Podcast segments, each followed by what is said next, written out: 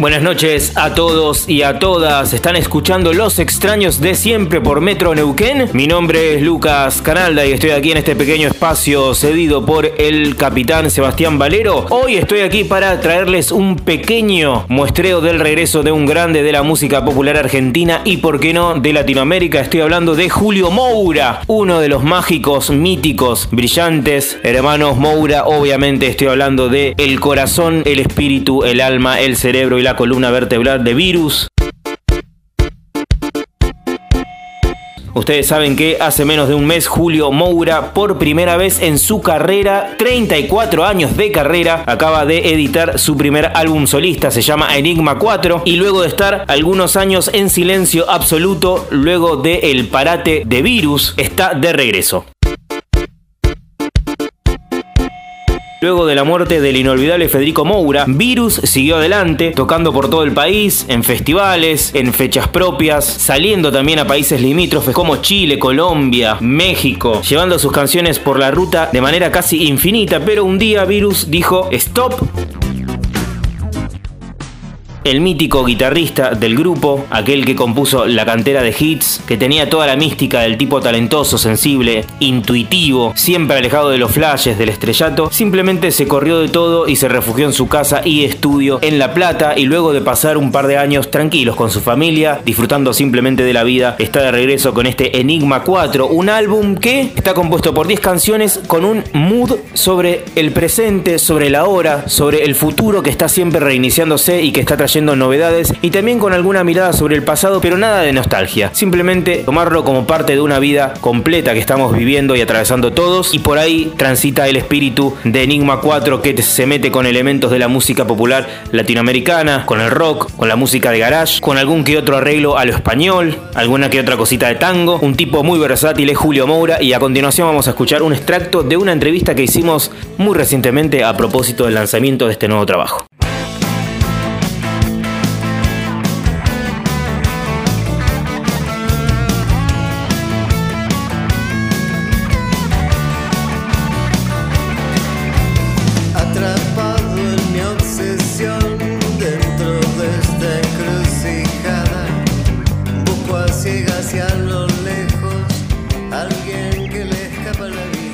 Yo disfruto absolutamente de la música, eh, más allá de los tiempos, más allá de todo lo que pase por afuera. Creo que la música lo que te da es eso, es la libertad de, poder hacer infinitamente lo, que, lo que vos quieras. Y yo siempre disfruté de eso, siempre en el grupo tuve un lugar que partía desde eso. Obviamente cada uno tenía su lugar, ¿no? Pero para mí hacer este disco, habiendo pasado un tiempito, habiéndome distanciado un poco de tanta carrera, de tanta historia. Este, fue un placer enorme y estoy muy contento.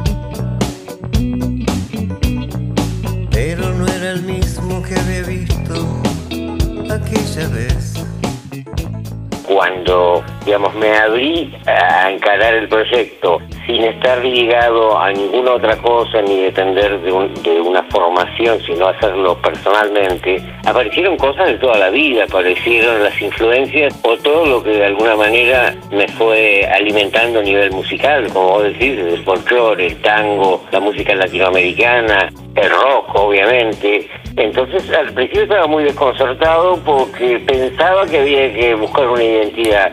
Después dejé fluir naturalmente, salieron los temas, eh, son distintos entre sí, pero todo eso no ya no forma parte de, un cuestionamiento o, de un planteo. Dejé que fluyeran las cosas y básicamente, bueno, el disco lo hice yo, lo grabé yo en mi casa. Eh, a partir de ahí se ve, o mejor dicho, eh, está expuesto, por ahí hay que analizarlo para, darse cuenta, está grabado casi como en vivo, este, con tomas directas, este, no hay muchos instrumentos, eh, hay muchos espacios, hay muchos silencios. Creo que logré el sonido final, que era lo que lo, que yo busqué desde el principio cuando estaba componiendo los temas, ¿no? Si solo vi la sombra que dejas, lo entenderé y seguiré. Si está de más lo que guardé para vos, cuando ya Eh, la intensidad que, eh, que se vivió, particularmente que yo viví, en este caso por ahí si se quiere con Federico en la parte de composiciones que yo, fue un compromiso, un, compro- un- un- un fantástico compromiso que nos trascendió, es decir, las canciones pasaron por arriba nuestro. O sea, después se corta una etapa, muere Federico, obviamente, las cosas ahí cambian absolutamente, deja de ser lo que fue y pasa a ser otra cosa, pero lo que trascendió fueron las canciones. A partir de eso yo sentí un compromiso con lo que hicimos, conmigo, con la gente, con todo, de seguir este, con eso, es decir, seguir, seguir a las canciones, que son las que trascienden más allá de la persona, y que para mí es el verdadero éxito para un artista, que sus canciones lleguen. Después, lo demás que so- son notas, revistas, esas cosas, bueno, cada uno tendrá su opinión, pero para mí no es que sea más importante eso lo que estoy haciendo ahora, sino que todo se remite a lo que implicó lo que hicimos, que nadie puede, o sea, yo no puedo negarlo por más que quiera, este, pero creo que mi disco no está referido a eso, sino que es parte de todo eso, ¿no?